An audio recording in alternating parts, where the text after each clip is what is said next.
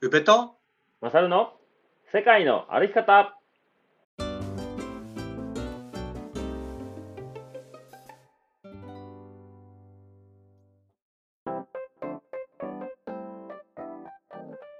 世界の歩き方番組パーソナリティの宇部とマサルですこの番組は世界一周とロングトレーの旅をしてきた上戸マサルが日常の気づきや旅から得たこと学んだこと旅のミスなどを踏まえてお話しする番組でございます、えー本日11月18日土曜日ですよろしくお願いしますよろしくお願いしますおいさてさて、えーカレンダー大作戦はいはい写真決まりましたね写真が決まりましたうねん、まあ選考の上、えー僕たちで決めさせていただきましたんでで、はいあれやね秋吉愛さんにデザインをお願いしてうん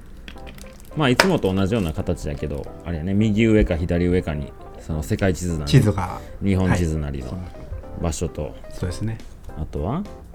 なんかどの場所かっていう名前とあとはなインスタの何インスタの名前かが入った、まあ全く同じものやんね形としてはそうですねそうやんねうんうんうんうんでまあこちら、えー販売方法ですけどペグ商店でもうすでに販売されてまして、えーもうね十何名様がすでに購入いただいておりますおううんあありがとうございます、本当に。で、まあ、ね、前去年か、去年は200部という、まあ、いろい ろ、しえー苦労、いろいろありまいろいろありまして、200部の発注をしたんですけど、まあ、今回は、まあ、100部ぐらいですかね。うんうんまあ、一応あの100部は、えーで終わりとかじゃないですけど、まあ、100部超えても漏れなくお届けできるんですけど、まあ、100部ぐらいを目処に目処にですね考えはていおりますとうんいうところですかね。そうですねうん、これはうんそのうちインスタグラムとかで写真がどんなの選んだかっていうのは見られる感じですかね、そうねちょこちょこ出していくかなはいはい言うてもだって今年も終わるからね早押しなら来年になっちゃうからそうですね、うんはい、はいうん、なんかあります特にないかなうん、あだからあれですよねあの当選は、うんまあ発想を持ってっていうところでおおそうねそういうことになりますねそうですねかまあ次回ぐらいにちょっとカレンダーの内容を言葉で説明する回とか取ってもいいかもねああ、はいはい採用されたのはって言ってうん まあそれで、えー当選をそこでラジオの配信をもってお伝えするみたいな形にしますか。はいはいそうですね OK。はい。そうしましょ OK。ではでは、えっ、と、カレンダーの話、えっ、と、コメントもいただいておりまして、えー他にも、前回の、前々回か、長距離自然歩道の色塗り計画、何か動きがございますが、すそうべ、ですてね、ねエンディングに回したいと思います。うそうですねはいなぜならそうしまし本日え PPP11 月号でございますよ。 11月の方ですねうん。はいじゃあちょっとゆうちゃんもう言い慣れてきたでしょ。PPP お願いします。とは。もう PPP とは結構これ言い慣れてませんでした、ずっとうんうん。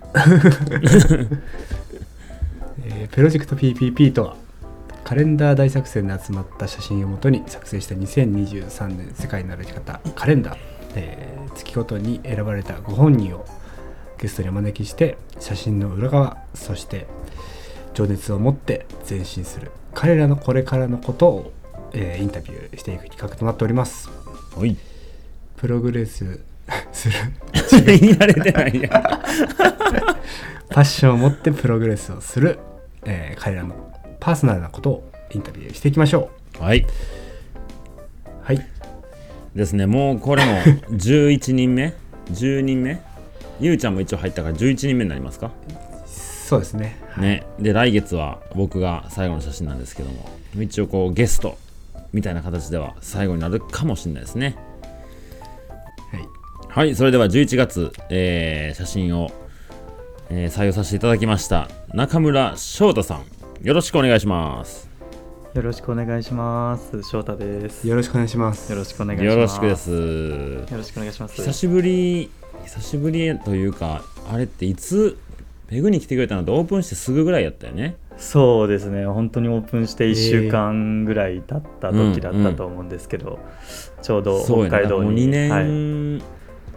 年は経たないけどね1年立たないぐらいそうですね。 78ヶ月はい、もうすぐ2年経っちゃう感じです。はあ早いなるほどねゆうちゃんは初めてやね初めましてです、はい、ん初めまして。よろしくお願いしますはい、よろしくお願いします。じゃあちょっといろいろ本編で話聞いていきたいと思いますので、はい、よろしくお願いします、はいよろしくお願いします。それでははい世界のあり方スタートです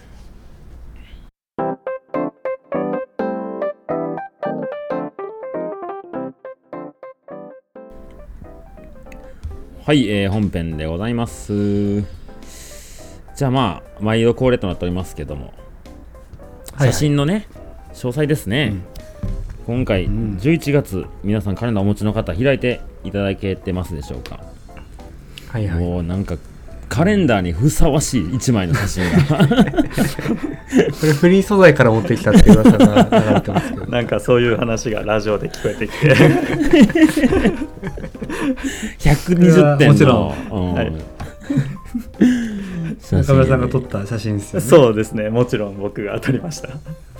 えこれ写ってんのは翔太君いやこれは一緒に行ってくれたバディのアイルランド人のコナーっていう友達なんですけど、うーん、はえい、ーあのその人をバックにこうその人をこう入れて撮ったってはいいはうい感じですね、い、やー120点です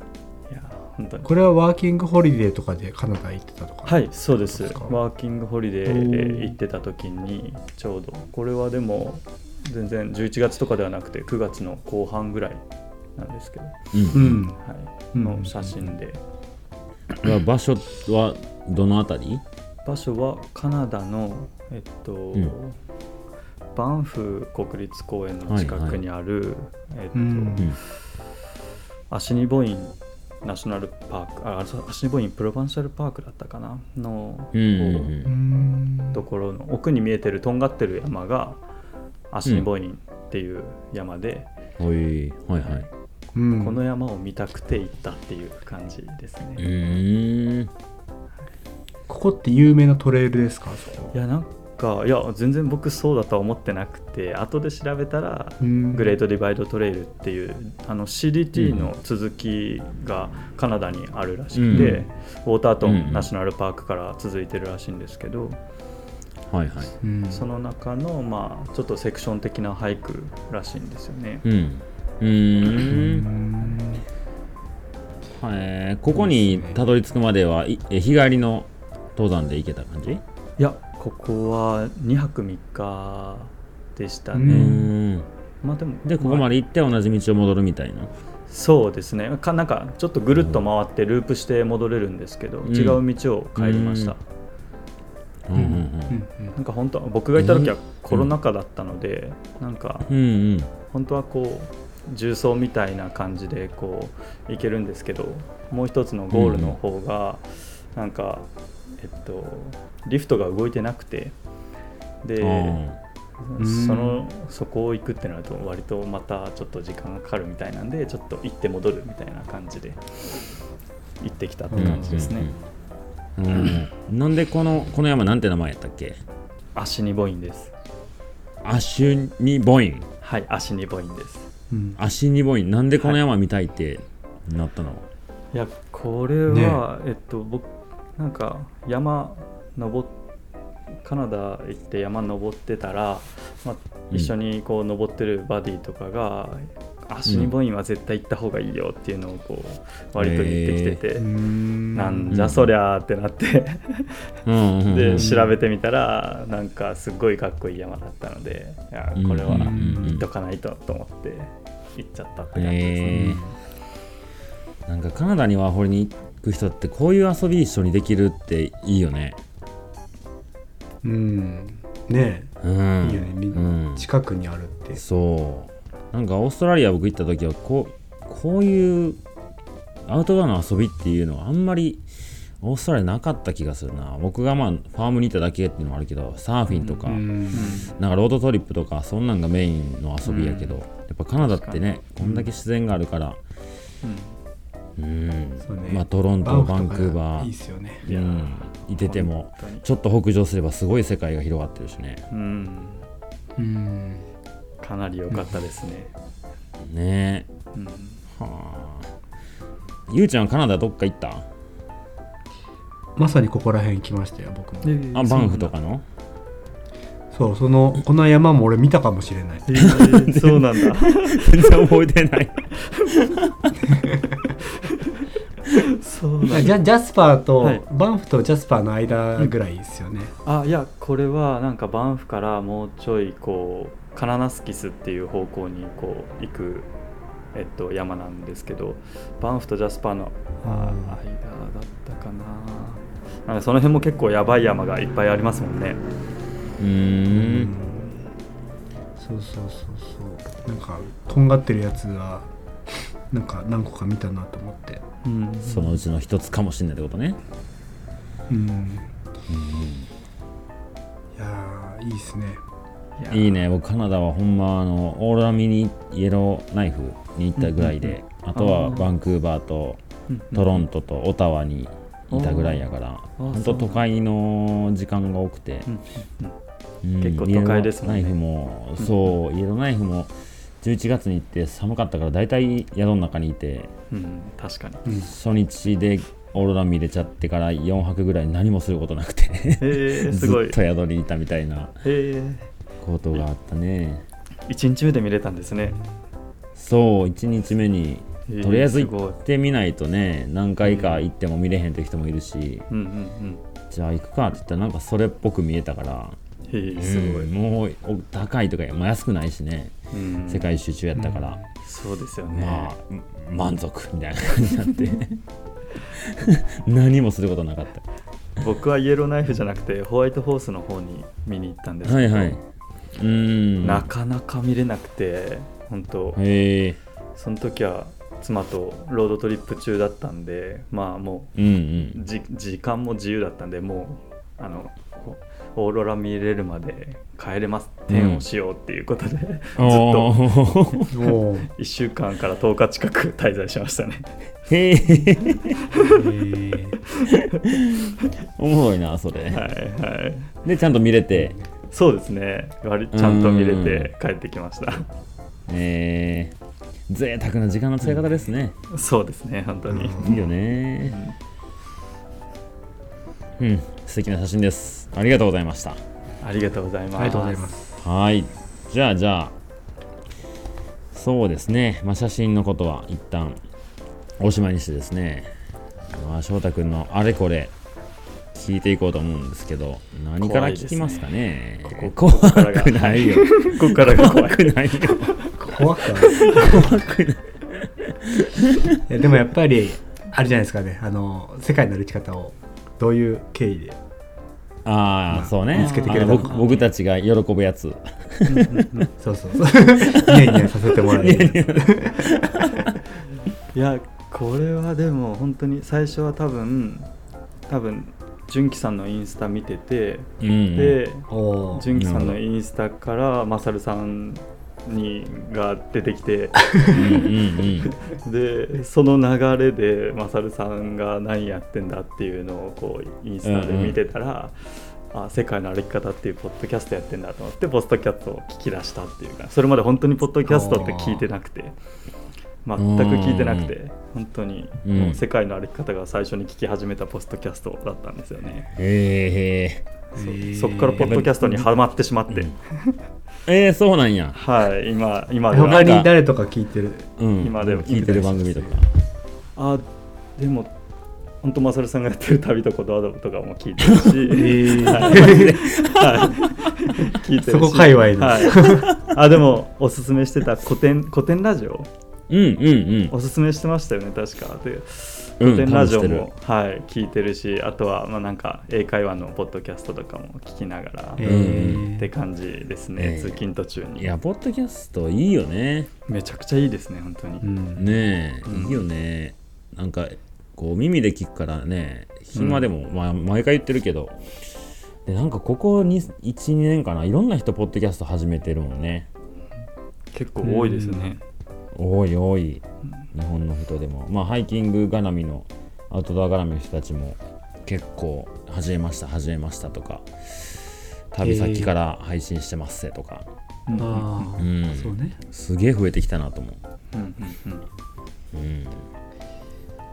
まあ純喜くんインスタマサル世界のあり方これ王道パターンですこれ あのパターン主流主流ですねこれ王道パターンです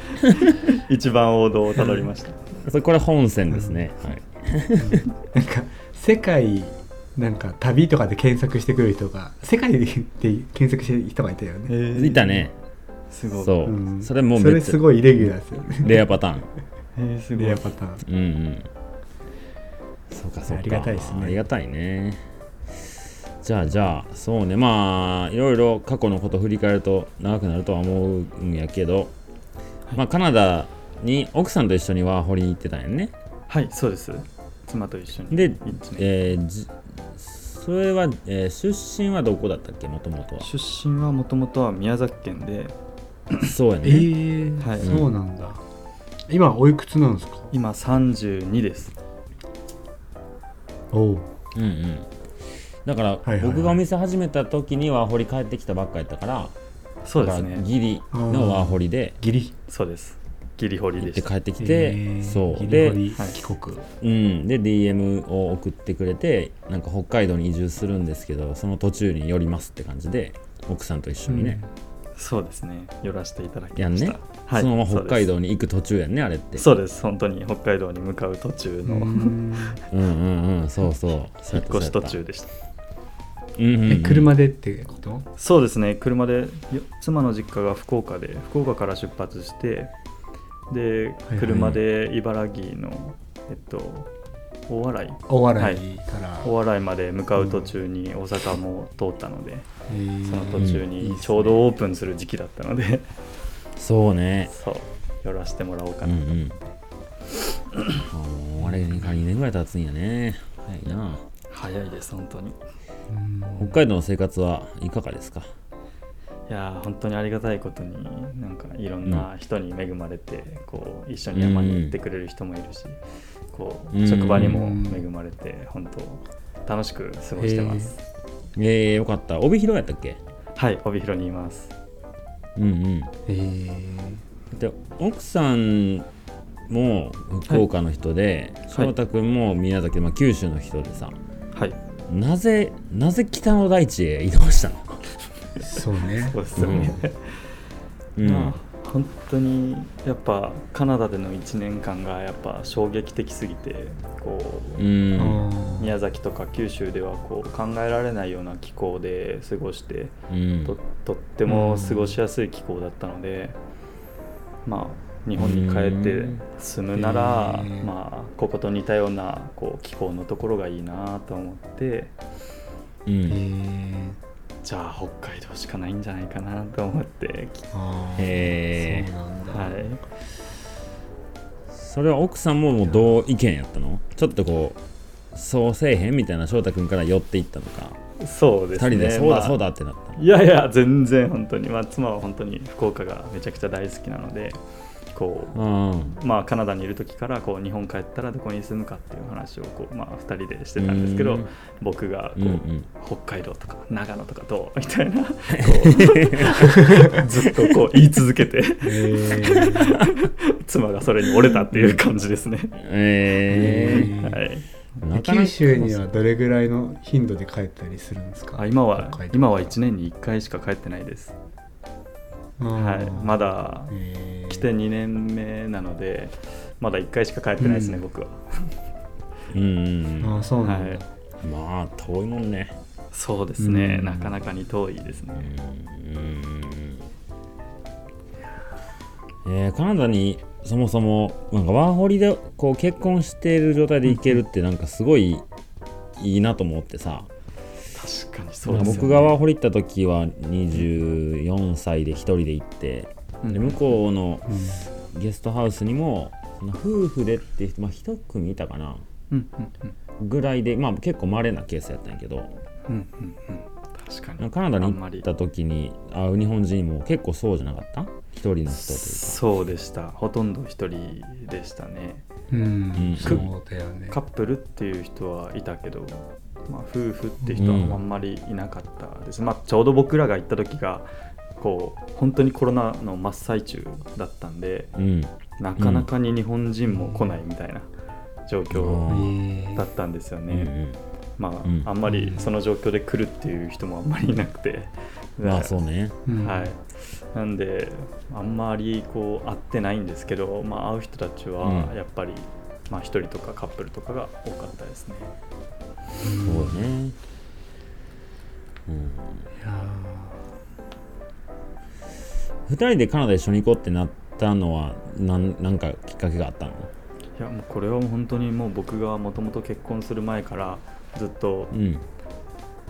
まあ、うん就職して23年働いたら、まあ、絶対うんこうどっかの海外には、まあ、住むっていうのは、まあ、僕の中では決めてたので、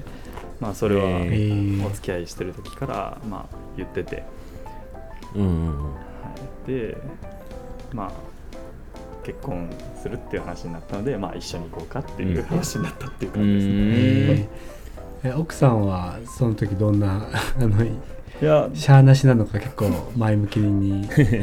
多分しゃ健康しゃーなししてくれて多分しゃーなしだと思います。えー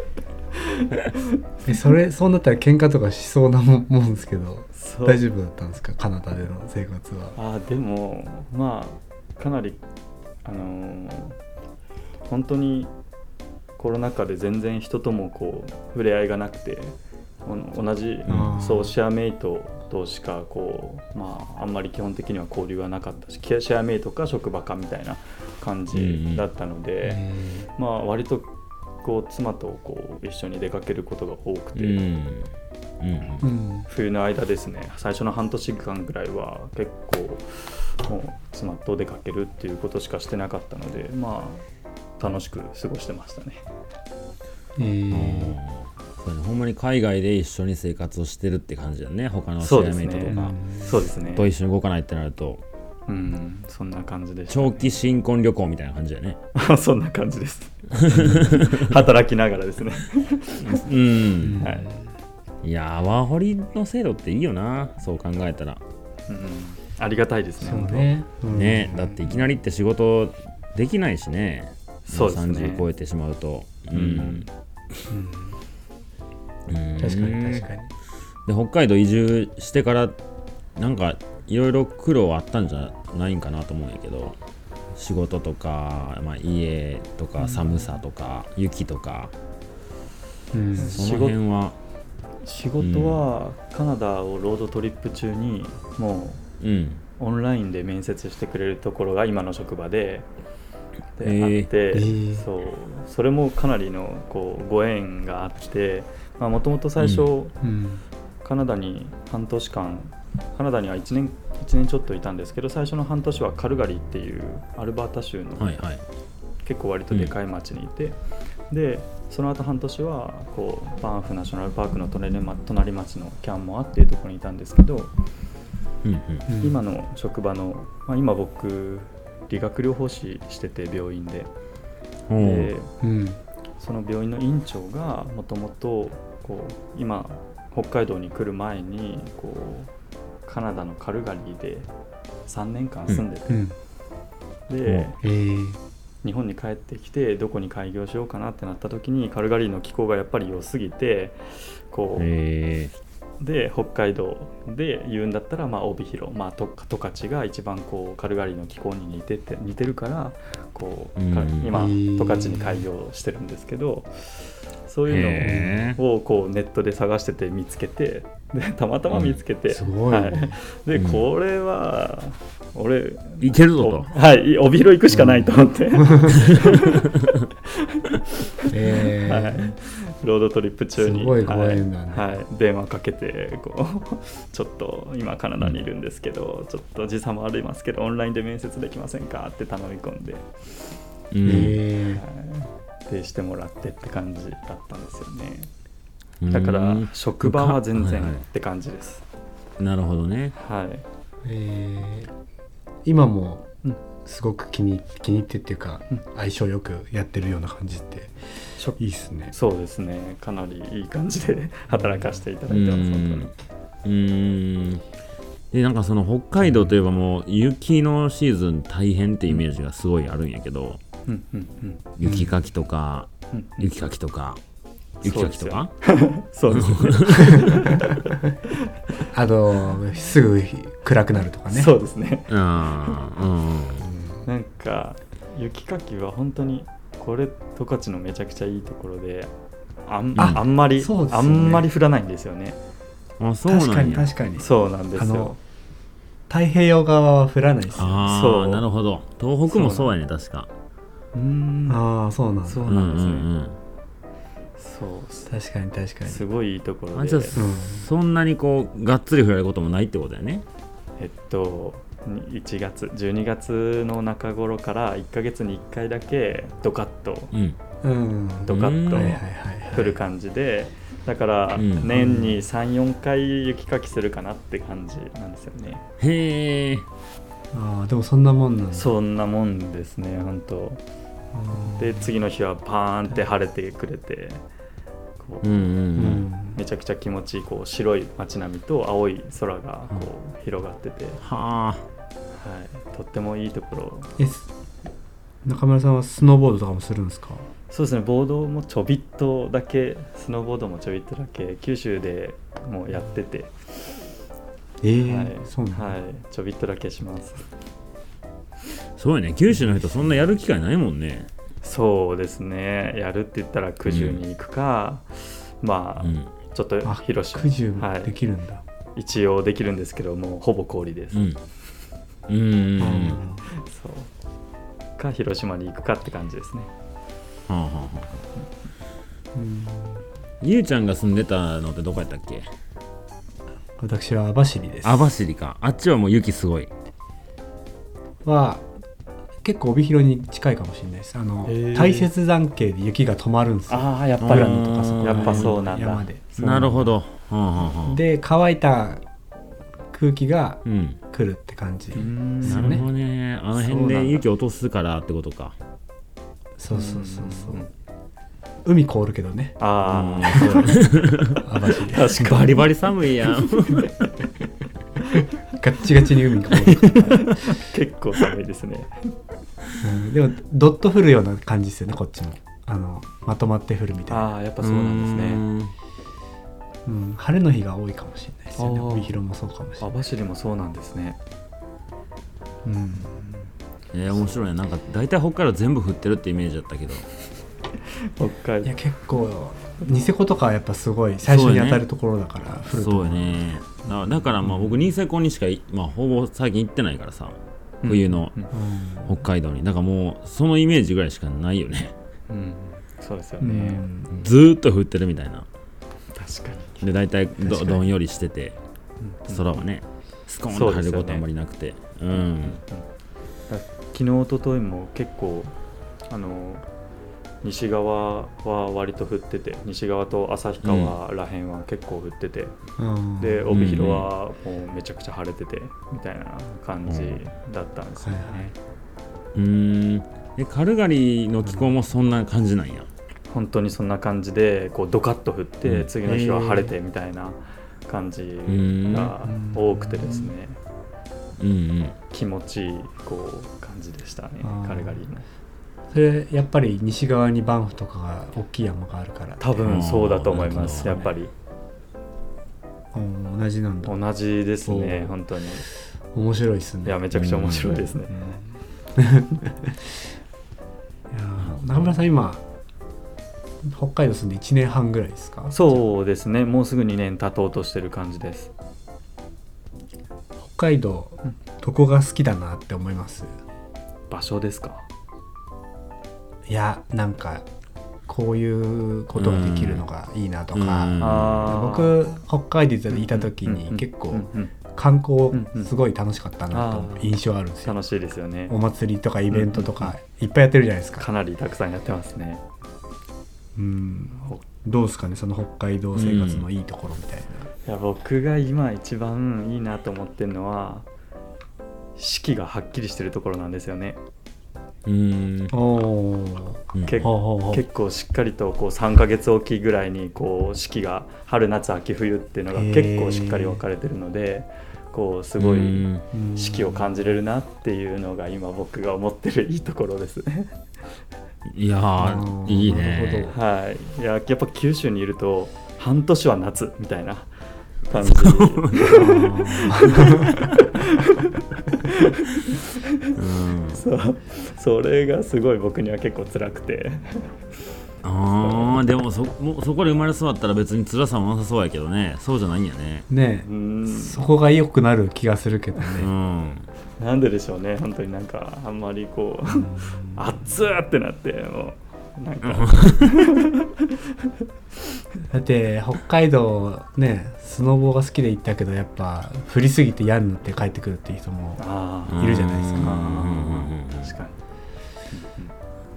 にでもそこら辺は OK なんですね。いやもしかしたら帯広に住んでるからそれが嫌じゃないのかもしれなあいたですそっねかそっうか、んそっかそそっうか。ねもし西側もうちょっとそうやね、はい、なってたらもしかしたら嫌になってたかもしれないですねどんよりとした空気だし、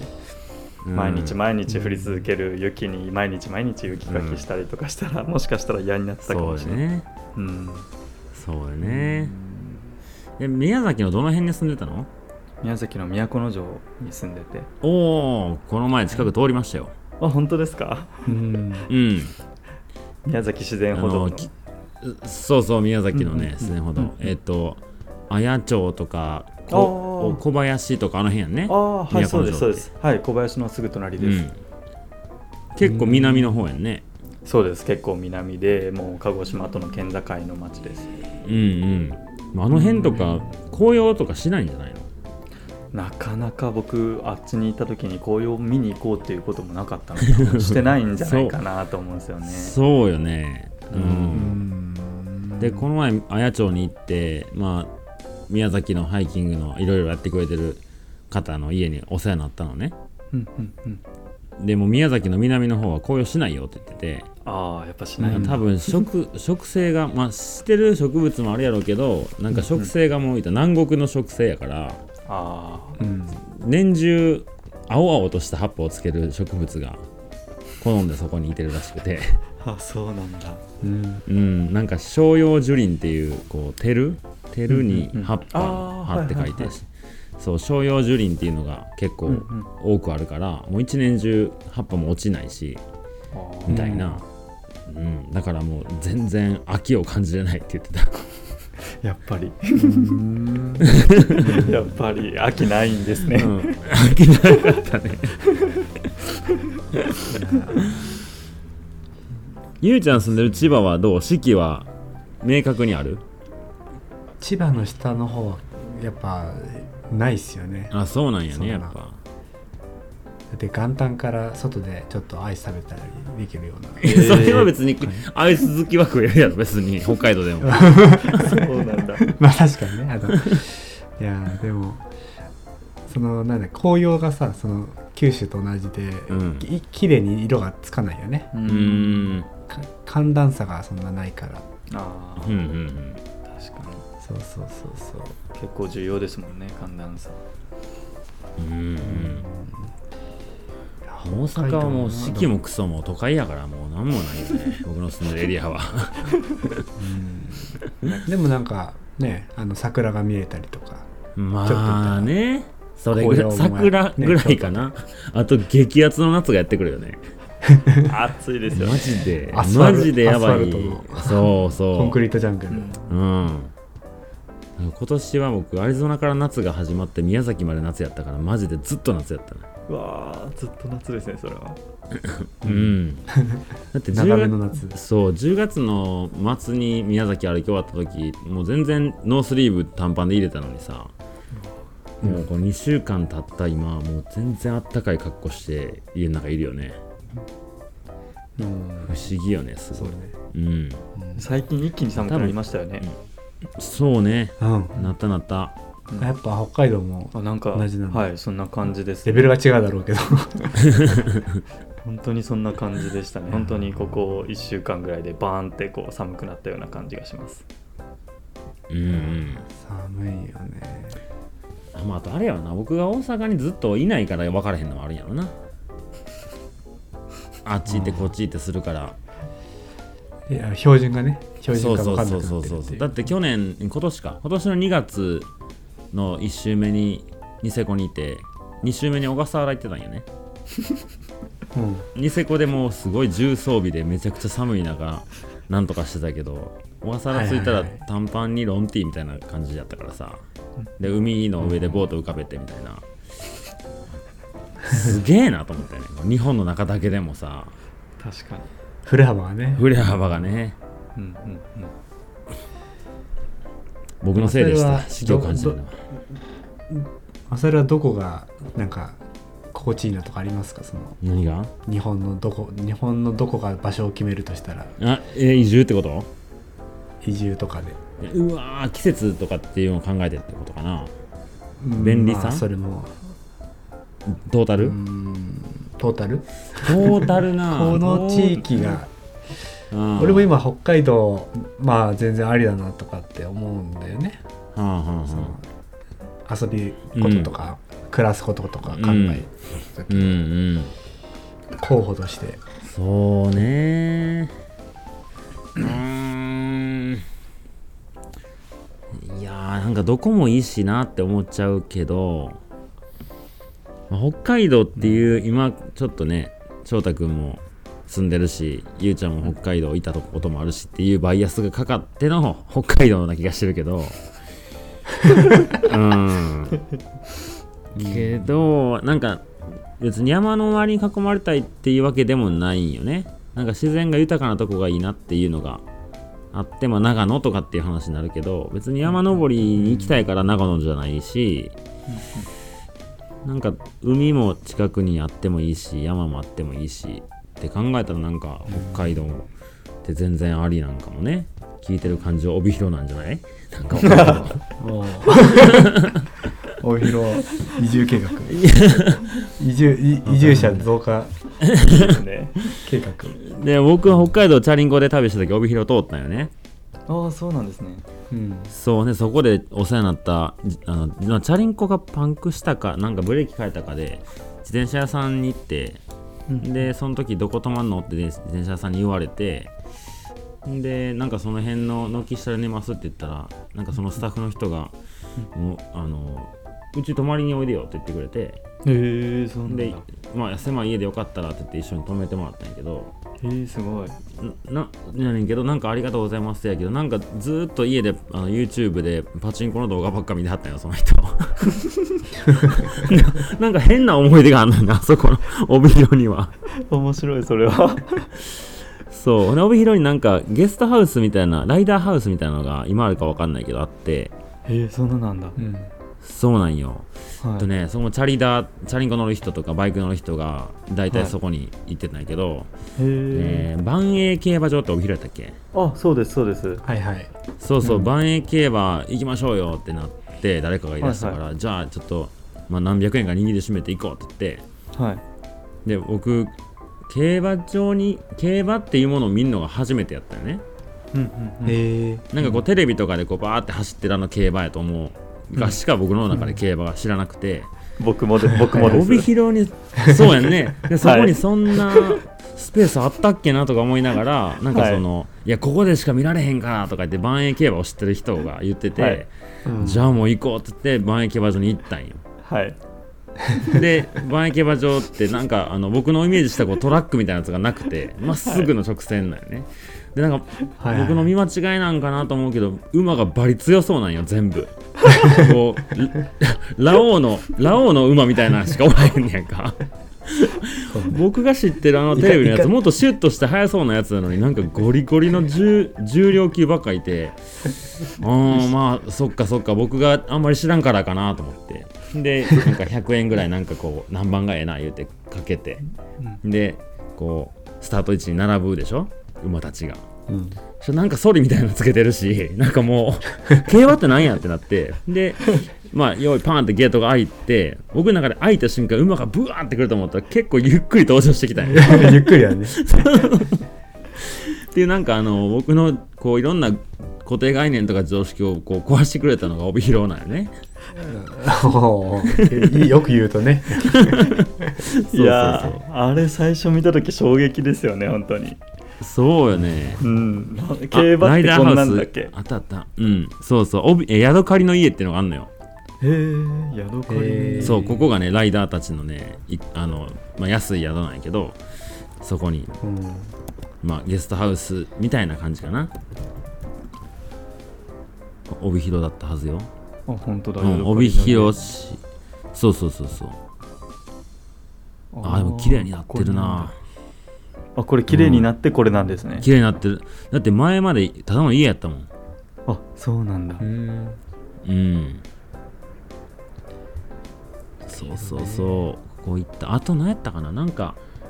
そこやったっけなその辺になんかちゃむあの廃線になったかなんかで、うん電車にさはいえっ、と愛愛の愛の、はいはいはい何。やったっけ幸福ですかえーこうそうそうそうそううそうそうそう、ありますそようねそうそこそこまで行こうってなって荷物宿に置いてチャリンコでもう空にで走った覚えがあるね、結構遠いですよねまあもう毎日ねまあ80、確かに90キロ走ってたからあー確かにそれだったら全然大丈夫ですねうん、そう荷物なかったらこんな軽いんやって言って喜んでたよ確かに2 0キロぐらいあると思うんですけどね結構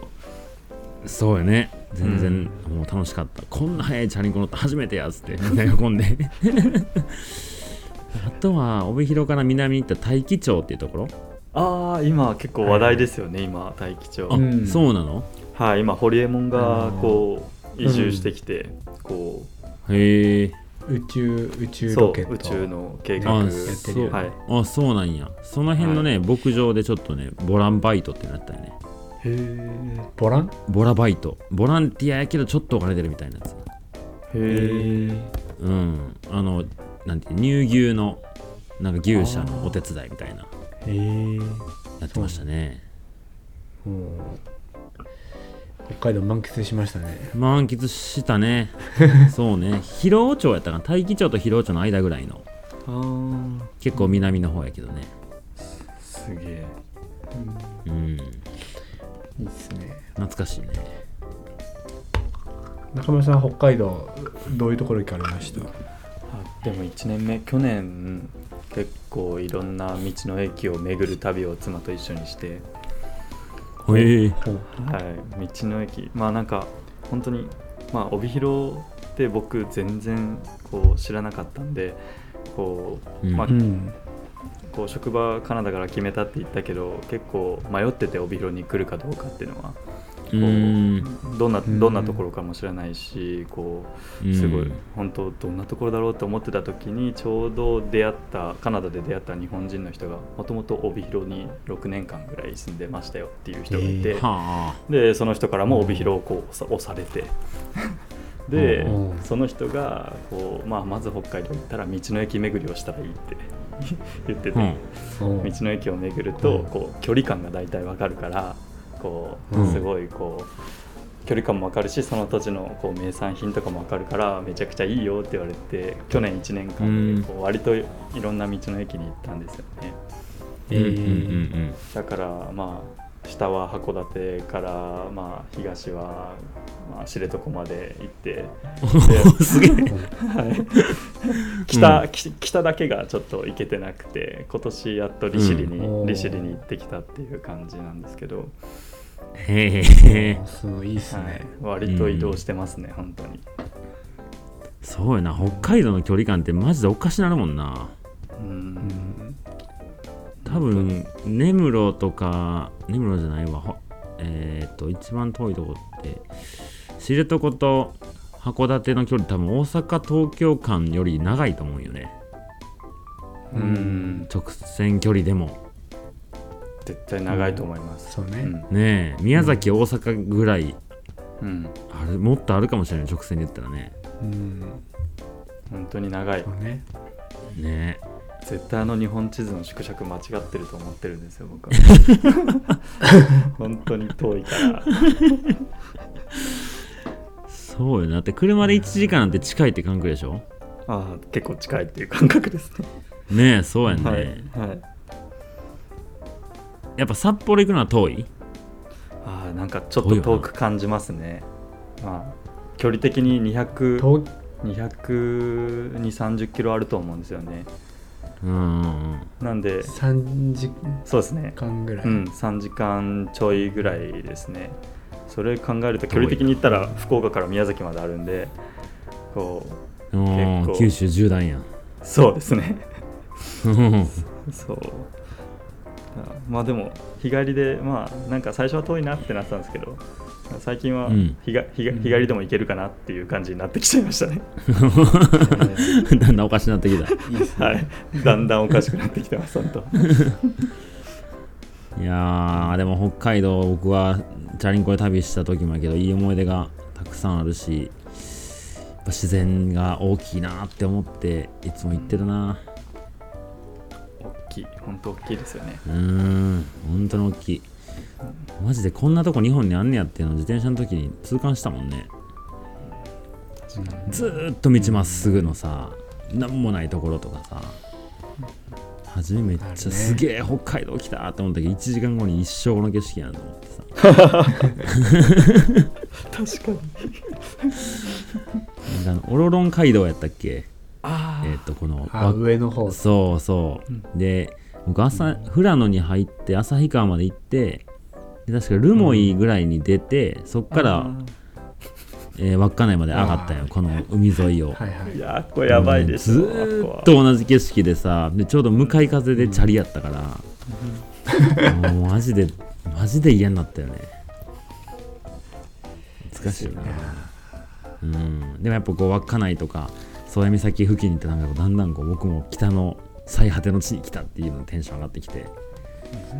うんうんこれ以上北には日本がないんだっていうのをなんかちょっとこうなんていうかな思いにふけてた瞬間やったねうんうんうん確かうんにロシア語の表記とか出てきますもんね。ああそうやったかなあそうなんだ、うんうんえでなんかもう稚内なんてそうね二度と来ないんだろうなって思いながらさ人生のうちにそんな風に思ってたから、なんか北海道のまあなかなか簡単に行けないとこって人生で一回行くか行かへんかのとこなんかもなって思いながらこう旅をしてたような気がするーうん、そうなんやうん、うんまあ、また行くかもしらんけどねでも稚内に行く用事ってあんのかなって思うよね一回行ったしいいかってやっぱ思っちゃうしうんうんうんそうね行くのが大変だからね行くなら飛行機で行っちゃいたいくなる、ねうんかなり大変ですよね。車でもも大変だから自転車だと余計大変だと思うけど。ねえでもこの前僕のお母さんがあの利尻島に山登り 行ってたえー、そうなんだ。おおうんまあツアーとかで行ったんやけどねいいね山登りの利尻富士やったっけ、そうです、レシピ、はいねうんそうそこに行きたい言うて多分稚内から船乗って行ったやろね母ちゃんは、ずるまるくんも言ってましたよねあズルマルクも行ってた言ってた気がするあー利尻そっかズルマルクはほあれかもうちょっと道東の方やね屈斜路湖やったっけ結局行けなかったねそうね無理やった ねごめんズルマルくんずるまるくんのしょ 職場に行こうとしてたけどいや北海道魅力的ね、利尻僕も6月頃に弾丸で行ってきて、うんうんなんか弾丸って車で行くの車で行ってきました。おマジかマジかはい、いや友達がこう運転するから一緒に行こうって言うから、じゃあ、うんおお助手席にお願いしますって言って、乗っけてもらって、はいいいね乗っけてもらって、はい、弾丸利尻一泊何時間かかんのえっと7時間弱だと思いますねうん帯広からだったら、ううんん旭川まで3時間ぐほらいんであれレレブン利尻レブン利尻利尻ですねあ利尻だから利尻、はい山どっかで一泊したってことそうですね利尻富士に登って降りて登っ一泊して帰ってきたって感じですね、うん、 ほとんど運移動やんもうはいほとんど移動です本当本当に何しに行ったんだって感じの本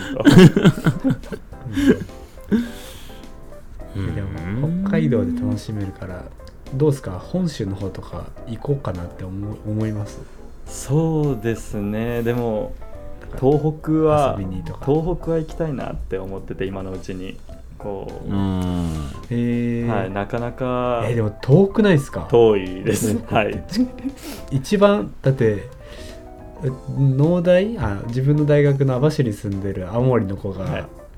やっぱ直に行くの大変だから、うんうん東京行ってから帰るって言ってたからめっちゃ逆にへえそういうことね東京行って飛行機かなんかで行って青森まで新幹線だからもう早いってことね、だったり、まあ、値段も結構するし、うん網走から青森の飛行機あったのかな、ないのかわかんないけどだからそういう選択肢をしてたからいや近くて遠いなとかって、うんうんうんうん確かに今行くならもうフェリーフェリーが一番フうんェリー一択だろうなとはそ思っうてそてう、そうそうまあ、でもど なっかからな出てんのかフェリーは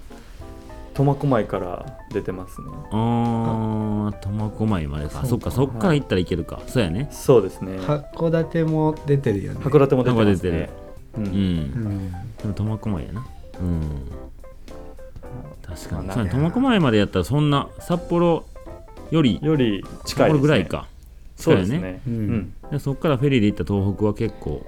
いろいろ行けそうやねそうで八戸にも、うん多分仙台とかにもそうですね行ってる仙ね台にもはい行ってますうんうんうんああいまだ行けるなで車乗せて行ったら向こうでそうです車ね移動できるしねううんんなかなか九州に住んでるとこうやっぱり東北まで足を伸ばすっていうのはこうないので、確かにはい、うん北海道にいる間にこううんどうにか東北も旅したいなって感じはしてますね、うんえー逆にお二え人北海次道どこ行きたいとかありますかすみすいませんああいいよいいよ僕はえーそれは移住じゃなくてってことい行きそうです先ねとして、はいえーっとねもう僕は決まってますね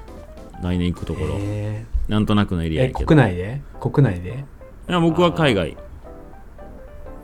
えどこであもの質問はどこでもいいどこでもはいどこでもいいあでどすこでもいいはいうんねい行けなくても行けなくて もむずいな何日間何日か何日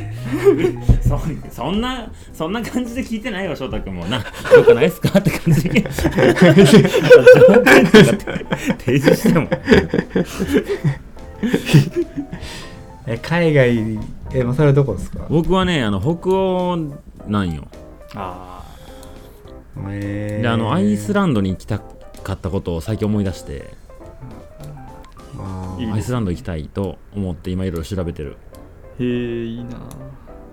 えうんゆうちゃん行ったよねアイスー、ラあンでドも、ね行きましたねへえいいなうんちょっとなんいかやでまもメンたタルズタボロだったけどそうやんな大変なことやったよね、あの時ねあの帰国を考えたぐらいのへえそうなんだ疲労疲労 感あれもこれもうまいこといかへんみたいな感じだったよね。うん そういうアイスランドでしたけど、へうえん。えでも今俺も結構北欧言われてみてうん。やっぱオーロラ見に行きたいなってああーいいですよね俺まだ見たことないんですよあ、そうなんや。そうだからオーロラと温泉なのかサウナなのかうんうんうんわかんないけど、うんうん。うん冬にちょっと北欧を楽しみたいなっていうのはちょっとあるかもしれないですねああ。ゆうちゃん、アイスランド行ったのって何月ぐらいえ6月っすああ ?6 月やったらもう白 夜だ。もうまさに白夜だそうねやねへえあの夜こっそり寝れないってやつ うんテント張ってもバレるってやつね。バレるっていうただ夜の12時でもあ9時10時ぐらいでもヒッチハイクができるっていう、えすごいもう時間の概念がないポイントはありましたけど ってことやなすごいうんへえそうそうだからそういう天天体じゃないけど自然現象を体感できるっていうのは、 ん、うんしておきたいよねいやーそうなんよ曲やそうなんよそうなんよすごだからまあろ7月8月か、ろまあ、6月かなんかその辺のまあ実際に歩きメインで行こうと思ってるからいへえあーまアイスランドそうなんかさすがに寒い時期は嫌やし無理やしうんやっぱ夏の時期かなと思っててまあうん別にこの収録じゃなくてゆうちゃんになんかどうやったんかなって聞こうとしてたよねへああーそうなんだうんえそれマサルさんじゃああれですかずっと日が昇ってるからずっと歩き続けるってこと ですかいやマジでしそうだよ、ね疲れたら倒れてるみたいな感じようん、 えでもひ一つうんおすすめしたいのが、はいうんアイスランドを真ん中が突っ切るコースがあるんですよああんねや探したら多分へえなんかねいろんなルートは出てるけど公式というかそのなんていうのよくあるルートしたルートは出てなくて誰かがやったみたいなんで突っ切る系のルートはあったんよね多分それが多分あのベストアンサーな気がしますうーんそれってさあのじょ上下なんか斜めのやつと上下のやつが出てきたよねあー上下なんか今ちょっと見てるけどアークレイリっていうところから多分出てた気がするどこやあーあークーラレイリアークレイリどの辺東西真ん中のいや北の北のあーアークレイリちょっとーくぼ地になっはているはいからから多分俺が歩いた最後のところがなビビークとか多分そううんいうう、んうんなんかそこら辺あれなんですよ最後のロイガベーグルのトレイルがあるんだけど、うんうん多分そこに通ずる道をうんなんか歩く歩けると思うんですえよー、こんなんでも食料なんか真ん中で買えんのこんなあそうそう買え買えないからう、ん持ってくか結あの構な距離でしょどっかでどっかで、うん、結構な距離うんへ400500とかあるのかなえうん、多分あると思うなんかアイルランドの国土だったら北海道と四国合わせたぐらいらしいようわすごいうんうんそういうことね食料は持ってはいけないけどねどうにかしたらいけんのかな食料問題を解決する方法うんまあそうねどうなんかへこヘルえヘルプしてもらえ ただから林道はあると思うからそ こでデポしてもらうとかああそういうね誰かにお願いしてってことねうんロイガベーグルって結構やばいところなんですねこれすごいいやあれですよ、うん誰でもあの気軽に行けるすごい景色がいいところでうす、ーんそうなんだすごい景色いいですねそう2泊3日とかでも全然、うんうん一人でも全然う行けるようなん6月の気候はどうやったのアイスランドいやめっちゃ寒い、寒いんやううんん、だから7月じゃない本当にピンポイントで、うんそうねだからやっぱ夏至と暖かさはちょっとずれてくるもんねうん、うんそうねでちょっと白夜みたいな感じだねちょっと白夜ぐらいが調子いいかもねうんうんうんそうねちょっとまあ考えよいうやいいそでうすね僕はそんなことを考えて中おる中村さんは、中村さんは、はい海外どっか行くとしたらどこがいいですか今です行きたかいなってうん今はすごいついこの間まではジョン・ミュアトレイルとか行きたいなと思ってたんですけど、うんこの間こうハイカー高倉さんのこうイベントがあっうて、んうんあのうん洞爺湖で、 うんで、うんそこに、に参加した時にこうんうカミーノのワッペンが当たったんですよねこう抽選で。ほうほうほうでこれは、まあ高倉さんがこれ当たった人は行かないといけないですからって言って てでうんそっからカミーノがよぎり出してえーででも奥さんと髪のってすごいいいと思うけどねううんん、カミーノなんかいいなって調べてたらすごいいいなと思い出して今はカミーノに今頭が向いてます、おえいやー僕も紙の押し派ですね、あそうなんだ、うんうんうん、紙のじゃあいいんじゃないですそかうねあとうん1時間ぐらいもう喋ってんな本当うん本当だ本当だ本当だじゃあもしもシリーズいきますかああ、もしもシリーズですね、どれにしよう3つ今用意してるけどいいよ選んでどれがいいか などれがいいかなうーんでもこれこれいいかもねおおうんこれ採用しますされますはい採用しますいやじゃあ宇部さんーもしもはいもしもはいプロ級のスキルを一つ手に入れられるとしたらどういうスキルを手に入れたいでしょうか、うーんなんやろなういやーん難しいな自分で書いといてないやプロ考えるのは好きなんだけどさそうねプロ級のスキルななんやろそれを仕事にしたいとかじゃなくてってこうんうとでんしょ、うんうんあ今違うんだそういうのスキルを手に入れて入れたいってことやんねあ違うんですねうん違うそうじゃなまあそうでもいいこんな仕事でもいいかもしれないけどもっと仕事関係ない方が自由な発想が出てくる気がするああ確かにうんえまあとりあえずあのゲストの翔太君から答えるっていうルールなんで、はいはい ーそうねはいプロその間に僕たちで考えとこプロ級のスキルっすね、えプロ級のスキルこれがあったら人生ちょっと楽しくなるなっていうー、発想あですよね ううんそうねーあでもそれなら今こう北海道2シーズン目でこう今うん思ってるのは、やっぱ、プロのプロ級のスキーのスキルがあればもうちょっとあ北海道楽しめるんじゃないかなってすごい思っててこあううんいやそういうことっすよ、はい、うん夏のシーズンは結構ね自分の足で登って降りてって歩いてってこうできるけど冬になったらこう、うんやっぱりスノーシューだけだと結構きついところがあるのでこうんう、うんプロ級のスキーの腕前があればもうちょっとこうう、ん自由にバックカントリーのこう世はいは界いを楽しめるんじゃないかなとは思うんですよね、でも、まあ多分なるそほどれに 付随して多分プロ級のその多分ね雪崩の知識とかも必要だと思うので、まあ、そこら辺はこうそれはねあのつついてきますついてきますはいついてきますあついてくるついてくるんですねあついてくるんで 大丈夫すねついてくる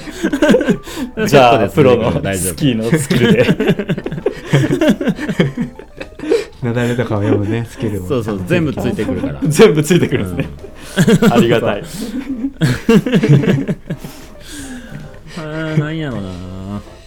なんやろないやいやうーん今俺2つ出てるんですよへえすごい、うんあ三3つ3つだな3つもあるんですね、いや僕もな1個じゃないんやけどななんか、うん、パッと出てきたのでいいんかなそうねパッと出てきたやつにします、なんかそんな先のこと考えずによく、はいはいよく思うのが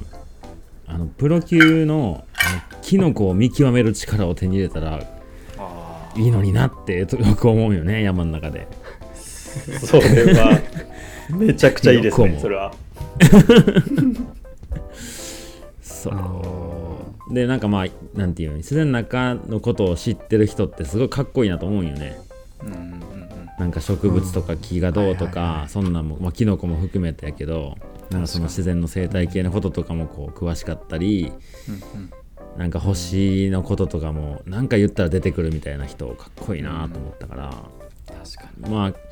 そうキノコのプロ級のスキルつけたら星もついてきますか星星ってどういうこと星のことを知れる知識もついてきますかそ れそれは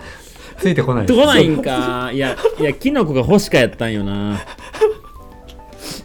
それはついてこないついでてしょこないか自然のことっていうので二人説明じゃなないんかついてくる全部まとめてセットでくれるかなと思ったんやけどいや無理でしょうわーどっちやろキノコか星かうーん。うーんあでも星面白いですよねねえ、星面白いね。うわーすげえ遠いところの話か、足元の話かやな。ついてくるってことにしましょうこの際え、マジでついてくんのいや甘いっすよ甘いっすよ甘いそれはダメです甘いですかねそう、これは多分なついてこうへんなと思って言ってたから。いや、でも僕はやっぱロマンを求めたい。星です。星。もう星についての知識をもうプロ級に、うん、なったら、あの多分人生はとても豊かになる気がするな。うん確かになめっちゃかっこつけれそう。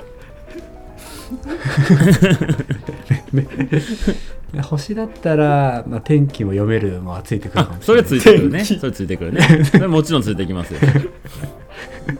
うんそれオーロラもついてくるよね天気が。オーロラもついてくるよね。オーロラもオーロラの違いもね分かるね、ついてくるよもうついねてく。るそうよね。それで、は白夜極夜もついてくるよね。 めちゃくちゃついつてくいてるくる意味がついてくる意味がちょっと分かんなくなってきてるけど 確かにさあ星はかっこいいですねね、欲しいよねう。んだって地球どこ行ったって、ね。あ星占いがついてくるんですよね星 星占いもついてくるんですかマジで。占い師もセットか。それはなんかあれや、七夕やな。七夕です。 で、ゆうちゃん。何が出てますか僕はあパッと思い浮かんだのがスサーフィンなんですよへーはあ、なるほど。なんか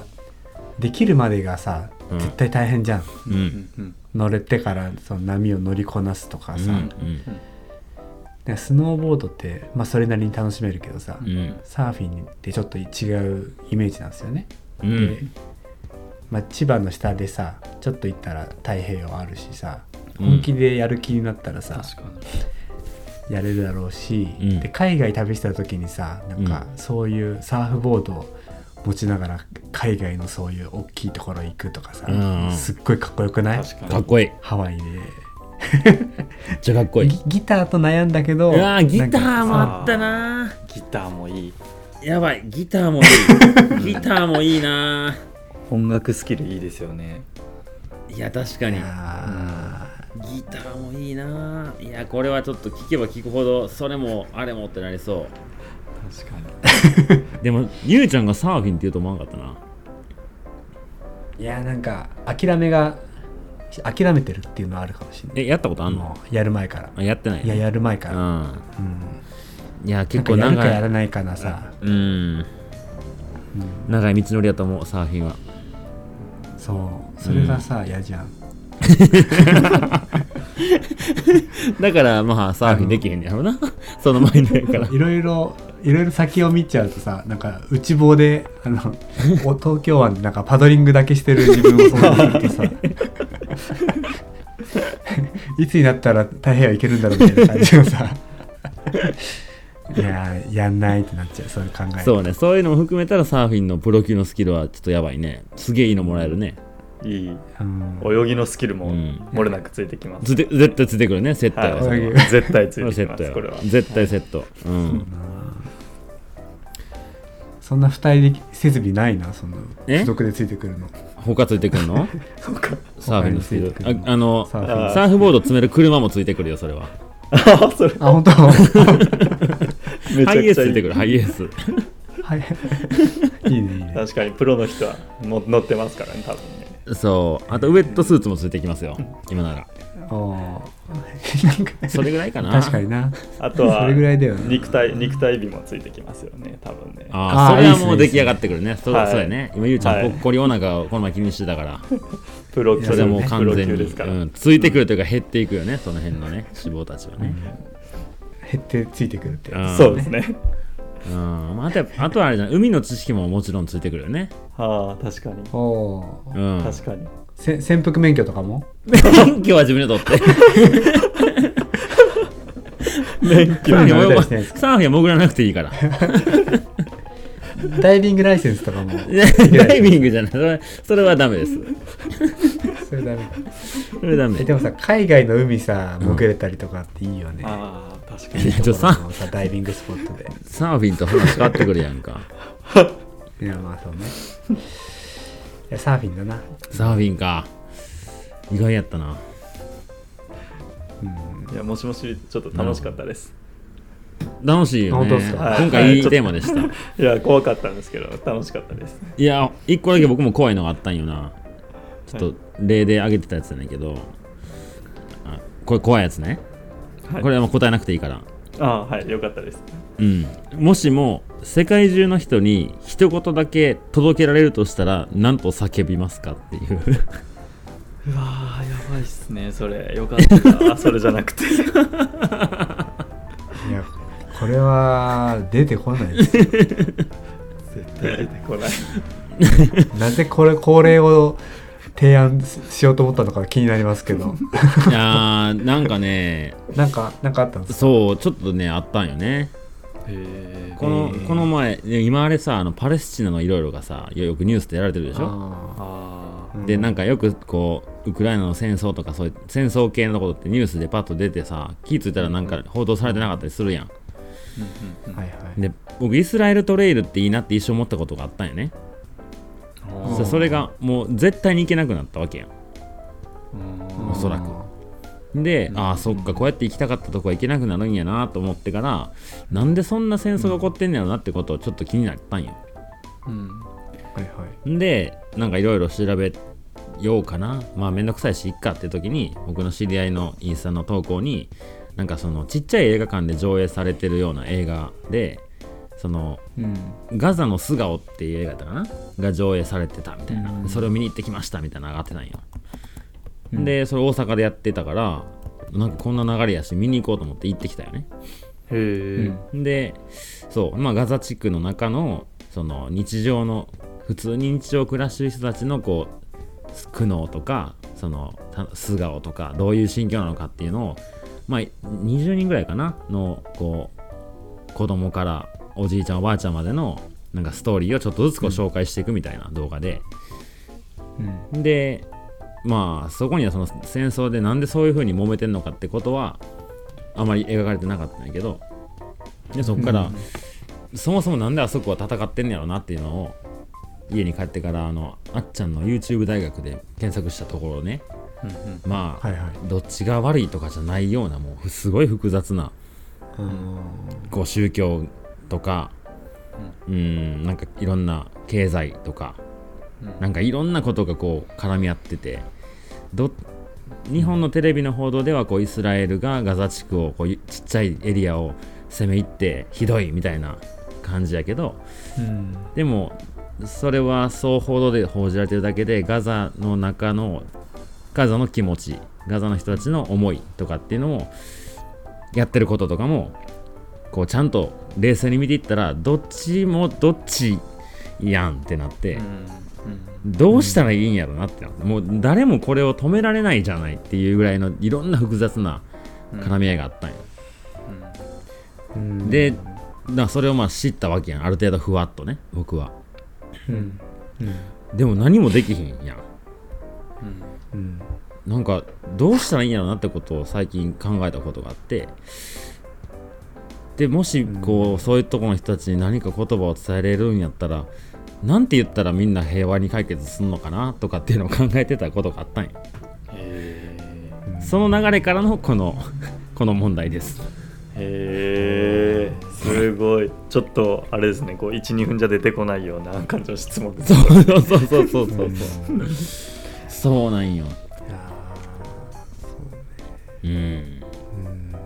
確かいやほんまあれはなんかもうテレビだけの情報見てたらほんまに分からへんなって思った。にうんうんうん。やっぱいろんなす方ごい向から50ねキロ圏内のうんそうよ。ことで起きてるわけじゃんうねんそうよ。えうん。すごいよねうんそこに世界が大注目してるわけでしょそうそうそう。うん。ねでなんかまあガザの中の何やったっけなえっと影えっとイスラム原理主義派やったかなうんうんうんなんかまあその宗宗教の対立がまずあったりとかするんだけどなんかその人たち、まあ、ガザの人たちがこう注目す今世界中が注目してるけど、まあ、ちょっと泥沼化させて注目世界中が注目させようとしてる節もあるんじゃないかっていう話もあったりうーん世界中にこの事情を伝えたいじゃないけど知ってくれみたいななんかそれでこうずるずる長期戦に持ち込もうとしてるっていう節もあったりでもまあイスラエルの人らも人質とか取られたりするからね世界中の人たちがなんか地下ガザの中に地下のこうトンネルがあるらしくてそこでなんか人質があったりとかその解放を求めてで空爆とかしてもその地面の中の人たちは解放できないから地上戦に行って中のトンネル入っていかな分からへんみたいなんで、あーまあ、中に突撃してるんやけどうんでもその兵士なのか市民なのか分からへんような格好してるからあー誰が敵か分からへんみたいな状況になっててうんうんでまあそんなんも含めて一掃しなきゃいけないっていうイスラエルのなんか首相とかが言ったらじゃあどんだけの死者が出んねんみたいなうんううんーんとかねうーん子供とか関係ないやんっていうのも言ってられへん事情もあったりとかうん、だそうですようんすごい話になってしまいま した。いやほんまに難しい。うんですねなんかやっぱ一つの出来事をいろんな方向から見るとやっぱりこうものの見方がね、変わりますよねなんか、 そうね。うん、うん。そうねなんか調べる時もあれじゃないですか自分に都合のいい情報ばっか主役しがちになるじゃない、なるなる。うんなりがちですよね難しいですよね情報の取捨選択っていうか、そうよね。うん。確かにまあ、コロナの時もそうかもしれないけど、うんうん確かにうん難しいですよねうん。よし。ちょっと終わろう、この話。はい。はいじゃあ、もう1時間16分とかそんななってきたんで、最後に、この翔太君が撮ってきてくれたカナダの写真に一言添えさせていただいてよろしいでしょうか。はい。なんか、一言ちょうだいなのコーナーです。はい。一言ちょうだいなのなんか一言じゃ書あかせてください。お願いしましょえっと、みんな違ってみんないいです。う。おお、なるほど。うはいーんな。皆さん書いてくださいね。で、みんないい。うんよし、書きました。はい。うんこれはどういう思いがありますかああ、やっぱ、なんか、ずっと、昔からこうなんか人と違うことってこうどうなんだろうなみたいなのをこう考えることがすごい多くて、うん。こうんうそんなに悪いことじゃないはずなのになとか思うことも結構多くあってでうん。やっぱカナダに行って、こうカナダって結構すごいいろんなこう民族とか国のこう人たちが住んでて、すごい多国籍な国で、うんでもやっぱりそれぞれがこうお互いの文化を尊重したりだとか、こううんお互いの国のことを尊重したりだとかそういう風なこう文化でうん。カナダに行ってこうよりなんかやっぱ別に人と違くたっていいしこうまあ悪いことじゃないしみたいなのをこう再確認できたのがこうカナダでの生活でうんなんでそこでやっぱ改めてああまあいいでしょって思えるようになったっていうのがカナダの生活だったので、まあみんな違ってみんないいっていうのが、まあ一番いいかなと思いました。うーん。うんなるほど。そうですねでしょじゃあ翔太君もなんか学生の頃とかになんか人とちょっと違うことをやったり考えたりとかしがちだったってことそうですねなんかまあまあ僕、まあ、体の、まあ、腕にこうでっかい、まあ、ほくろみたいなでき、まあのがあってこう、うんそれでこう小学校の時とか結構言われててこあうやっぱ言いがちじゃないですか小学生ってそうねこ言われるよね体身体的な特徴でこあ、う、うんうん、やっぱ人と違う ことをこうねこう責めがちじゃないですか、そうねうんあそれってなんで悪いことなんだろうっていうのはすごいこう、うん小学生の時とかなる思ほうこどとねうんはい、あっていや、うんちょっとまあまあ違くたっていいじゃんって思ってたんですけどまあそういうので、うんえーまあ、それをこうカナダに行ってより感じたっていう感じですうね。うんうんそうやねなんか僕もなんか一回そんな話あって体のことはもう一旦いいじゃんみたいな話でなんか例えば日本の学校で髪の毛を、まあ、小学生としようか小学生がうん髪の毛を、えー夏休みの間に染めて金髪で学校に登校してきたとしたら、うんうん先生は「ちょっとそんなんしたらあかんでしょ黒くしてきなさい」って言いそうやんうんうんううんんそんな夏休みにそんな髪の毛の色変えてみたいなうんうんあかんそんなんしたらちゃんと黒く変えてこい染め直してこいみたいな感じになりそうやけど例えばそこにうん白人の、まあ、金髪の人、えー生徒が、えーそこのクラスにいてうん夏休みに黒く染めてきた場合、うん先生は金髪に戻せって言えるのかっていう話でうんもともとの色に戻せっていうのがその数字なんだったらそれは言わなきゃいけないけど、うんうんみんなと同じ色にしなさいやったらうん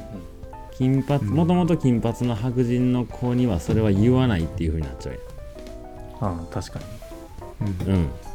ていうことを考える必要なんて本当はないんやったらうん髪の毛の色なんて何だっていいやんっていううん議論を一回したことがあって確かうんまあ髪の毛だけじゃなくてねにうなんかうん背が高い背が低いとかうんまあその学生の頃とかね翔太君も言ったみたいにちょっとしたことだけでもよう言われるやんうんなんかちょっとなんか耳でかいだけでとかさ顔がでかいだけでとかさ散々言われるけど、うんそんなん変えられへんもんなんやからもうええやんと思うけどね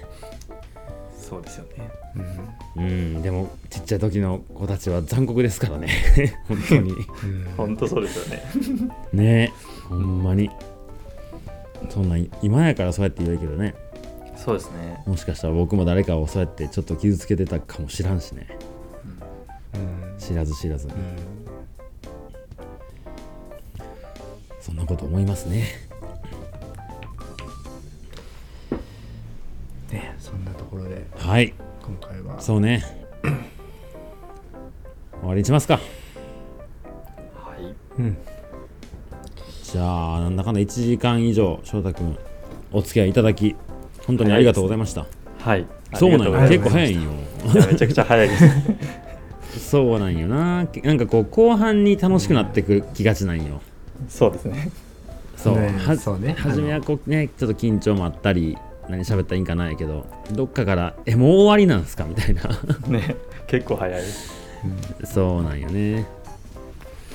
ではでは、えーこの後エンディングに行きますので翔太君本当にありがとうございました、はいありがとうございましありがとうございたまし。たでは、えっと、北海道の、えっと、自然保護色塗り計画お願いします。はい北海道支部。はお願いしますい、って言った。結構やば い結構やばいですけど。本当ど同等同等もはあるんですか どうともあります。はい。おー結構ある。本当長いでよろしくお願いしす。まめすちゃくちゃ長いです。本当。同等担当同等担当。はい結構長いから一人じゃちょっと厳しいかもしれないですけ ど自分ができる範囲をメンバー募って、はいあそのうねメンバー募って、はいメンバー集まってですね はい。はいはい、しくお願いしますそれでは、はいまたどこかでお会いしましょはいありよがろしとくうお願いしま小田す君はいあはいりがとうございますありがとうございありましたがとう。はいでは、エンディングありいがとうごきざいましたます。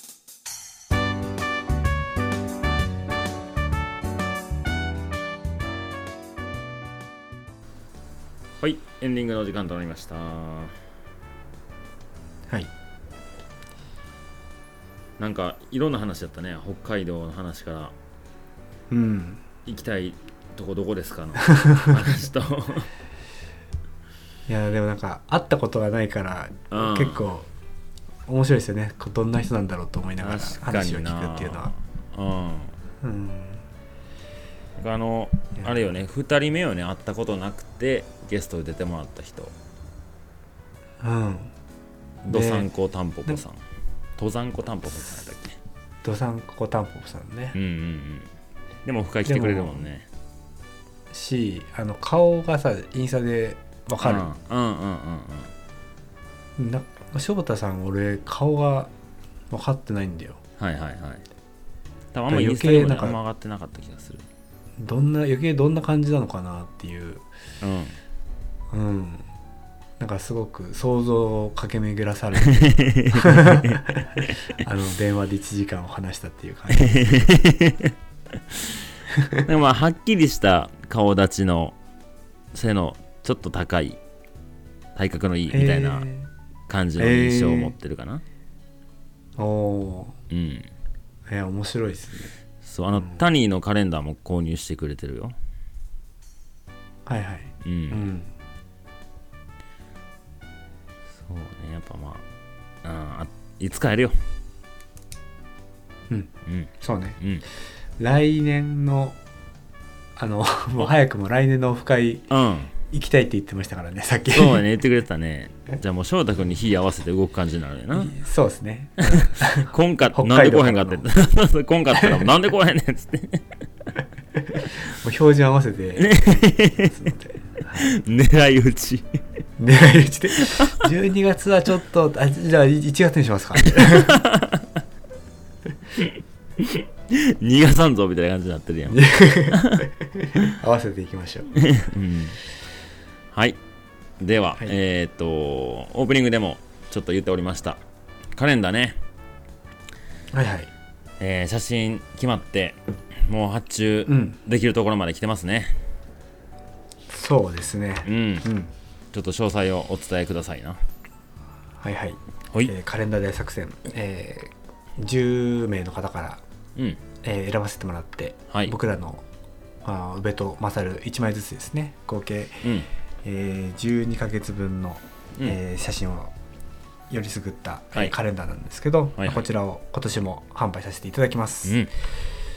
でまあ前回の配信から、えー言っている通り、えー価格が3000円となっております、はい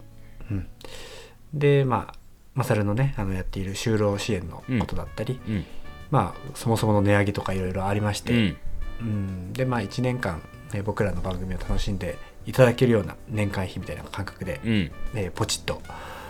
えー購入してもらえれば、はいすごくありがたく思っておりますありがとうございますありがとうございますありがとうございます 違う違うはいで購入先はマサルのインスタグラムの、はいペグ商店の方で、はいえー受付しておりますのではいでこちらはえー12月の10日までうん受付するような形で、そうですねえーやっていきたいと思っておりますはいはいなので1ヶ月ぐらいですかそうね1ヶ月ないぐらいかなはいうんぜひえー購入していただければありがたいですはい、でね、あのペグ商店のリンク飛んでいただいたら、もうそのページいけるんですけど、もうあの採用された写真、すでに上がっておりますので、そうです、はい、えー採用されたのかどうかっていうのはこち らで、えー確認 いただければと思いますはい、そうね、であと、うんおそらく来週、ちょっとカレンダー大作戦の、まあ、どんな写真が採用されたかっていうのを配信できるかなっていう、まあ、多分そうするね。はいはいうんうんそうあのそうねは反則活動もしなきゃいけないですからねそうですねはいまあでもどれもねすごいあのいい写真になっておりますんでやっぱ世界の歩き方らしい写真になってきたかなと、まあ、まだやっぱトレイルとかの方が割合としては多いけど、まあ、ハイキング関係ないような写真も中には入ってますし、うんうんよりよりラジオ色が強くなってきてるような気がしまそうすね最後のあの12月のあの腕単体の いかれた写真があるからぜひこれをあのページ飛んでいただいて見てほしいですけ どそう僕が出会った時でのもゆうちゃんはこのキャラやったんですよいやでもなんか多分印象違うだろうねなんか俺もえそのこんなんするんだっていううん人もいるだろうねおるやろラねジオでしかそうねんこんなんすんのよこの人は、いやするんすよねそうやねんなすげえもうパリピもパリピみたいなサングラスかけて さもじゃもじゃのボリパーこれそうですねボリビアでパーマボリビアパーマあって当ててでおそらくこれどこやウユニウユニ塩湖のウユニ塩湖ウユニの町やんねの列車の線路のど真んそうそ中うでそうそうそうそう両手を楽しそうにええニコニコいい顔しますよえーでもまさるさんもあれですよねあのあ同じボリビアそでうすだね同じボリビアの写真をちょっと今回僕も選ばせていただいてこれはねあの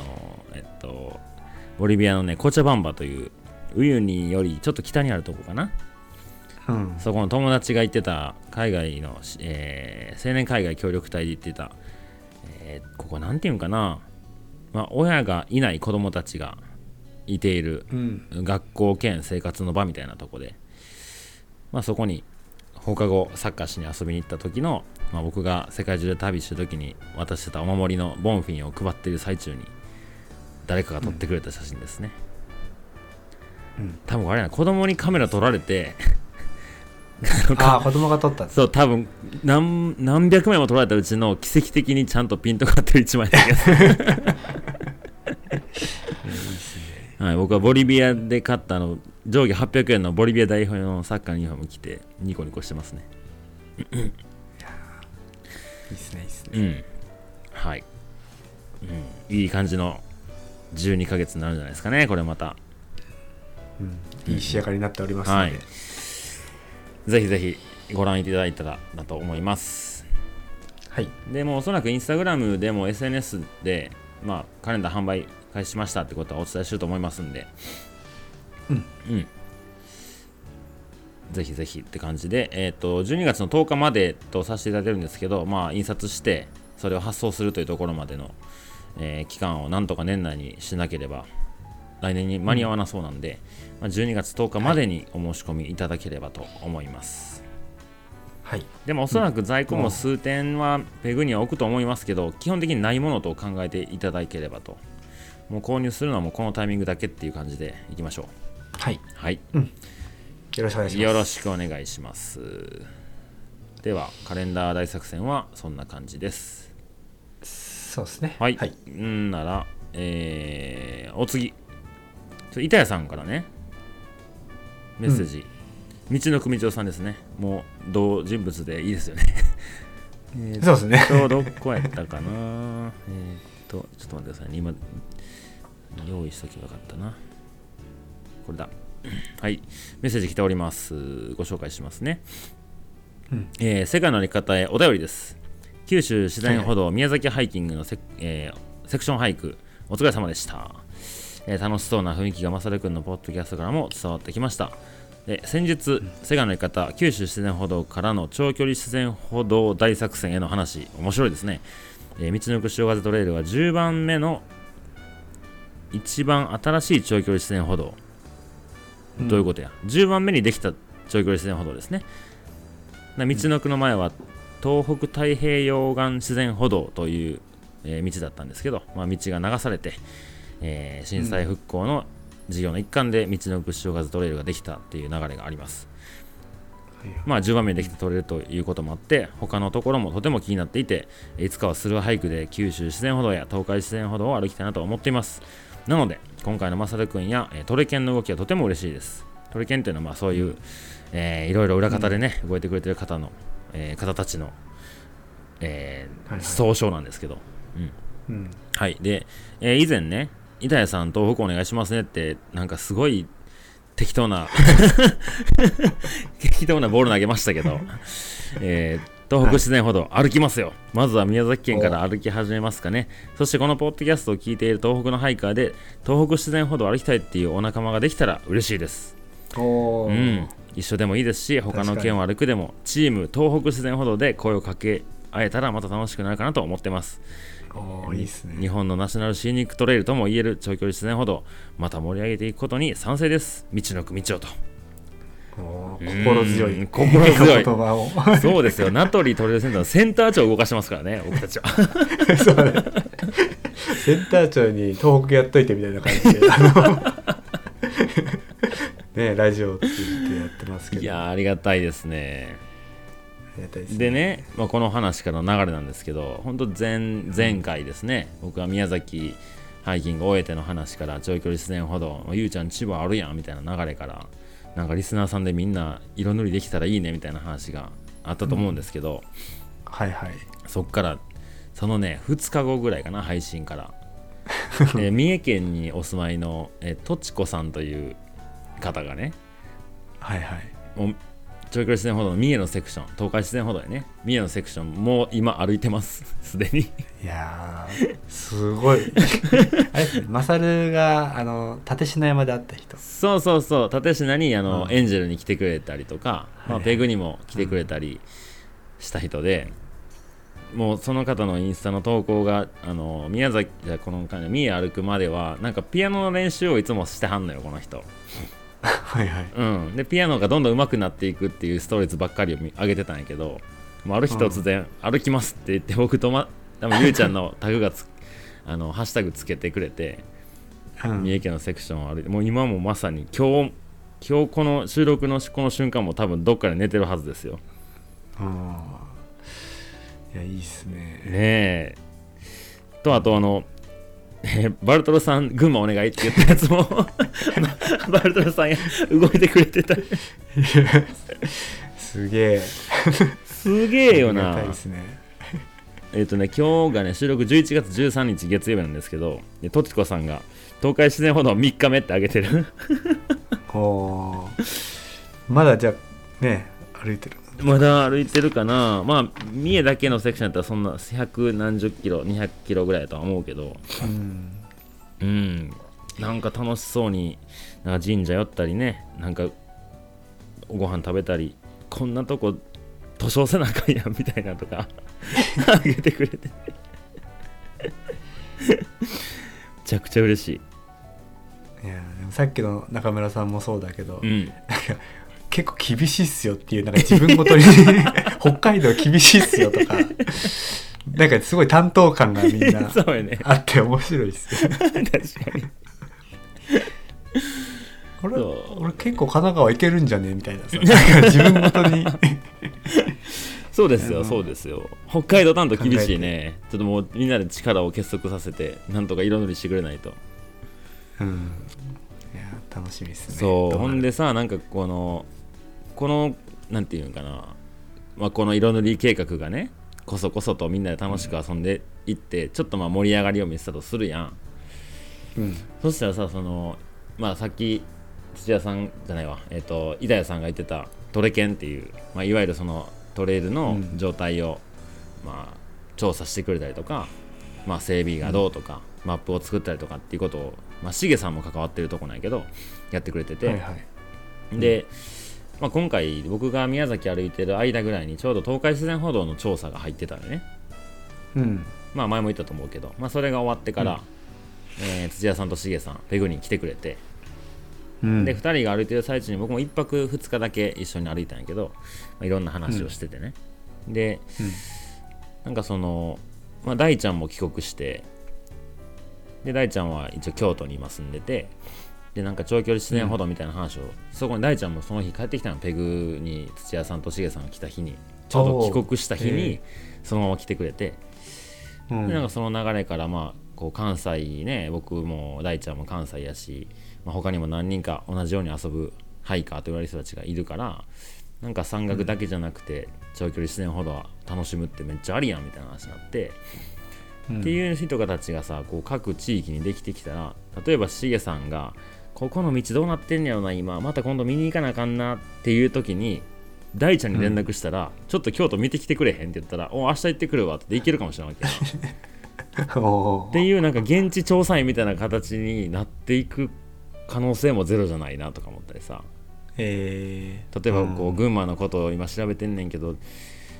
ていう時に「あバルトロさん結構荒れてるよ」ってなったらさその トレケンからバルトロさんにこうこの状況をちょっと写真撮ってきてもらえませんかみたいな感じでなんか整備の一環になってる感も出ていくのかもしんないし、まあ、そこまで広がらないかもしんないけどうんまあでもまあ楽しめれる範囲でねあのもちろんもちろん関わってもらったそらう一そ番うそうそう仕事じゃないからねううんん、ちょっとこの色面白いですね色塗り計画ちょっと今ね本当にリスナーさんがどんどん動き始めてるからちょっと僕たちもちゃんとこうプラットフォームを用意しておかなきゃいけないなって思い出してる確かに、うんなんかインスタのアカウント作るのかなんうかんその辺も骨組みをちゃんとね作った方がみんなそうね楽しみやすいなと思ったりするから世界のあり方のう,、んアカウント作りますかいよいよなあいよいよね作るか色塗り計画のためだけにうんうんいやまあ他にも活用方法あると思うけどそうねまあでもね僕たちの負担にならへんようにやらないとねはいはいちょっとね、なんかあでも楽しみですねそうねそんなことも考えていこうよそうですねはいはい では最後オフ会のはいまあもう締め切りしたんですけどうんこちらも面白い感じになってますねえ動きで始めてます よこちらも、えーいや今ねあのそう LINE グループをそうなんよ21名ですかね僕らも含めうんうんうてん作って、あのーまあ、テーマをね、うんあのもしもシリーズじゃないですけど、うんうん設けてやってるんですけど、うん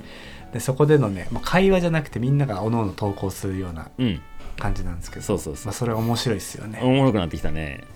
なんか1回目ねそのとりあえず簡単な自己紹介みたいな感じでまあなんとなくこうテンプレを用意しとくからそこにコーヒーページ使ってくださいみたいな内容やったけどもやっぱこうみんな個性があってはいはい、うんなんかまあ趣味とかかななんかそんな簡単な自己紹介で書いてくださいみたいなのなんかちょっとこう受け狙いに来てるような人もいたりとか うんなんか真面目にこうきっちり答えてくれてる方もいたりとか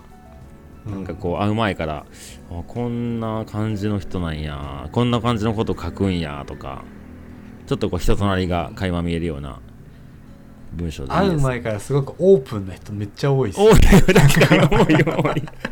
なんかそれを流すのがちょっと忍びないです よあの確かそれってにどうなんですかとかオープンな人多いなでもこれ多分ね一番ゆうちゃんが送ったおあのみんなに LINE やった後にサトル兄やんが一発目上げてくれたやんうんでこの簡単な自己紹介がとか、まあ、知ったきっかけとかなんかその辺はいはのいちょっと内容を、なんかこんなんでもありだよってちょっとねハードルを下げてくれた感があある、あ、うんはいはいはいはうい、ん、うんそれであこんなんでいいんやっていうのをみんな多分思ってくれてなんかオープンな内容になってきたんじゃないかなうん、いいっすね。うん、いいっすね、いいっすね。いやそうねそんなこっちもちょっと楽しくやってます感じのこともやねってますねうんーだからもう当日はもうはめちゃめちゃ楽しみにしてます、もうこうやって今配信してる収録してる間にも何件か溜まってるからちょっと大ちゃんも来てるわ ちゃんと読みたいなと思って いいっすね。はいではやっぱはい PPP の会は長くなりますけども最後までお聞きいただきありがとうございましたありがとうございました。うんじゃあ次回はちょっとカレンダー大作戦のカレンダーの内容の話をしていこうかなと思いますのでお楽しみくださいはい。はいはい。えーここまでのお相手は、宇部と、マサルでしたさよならさよなら。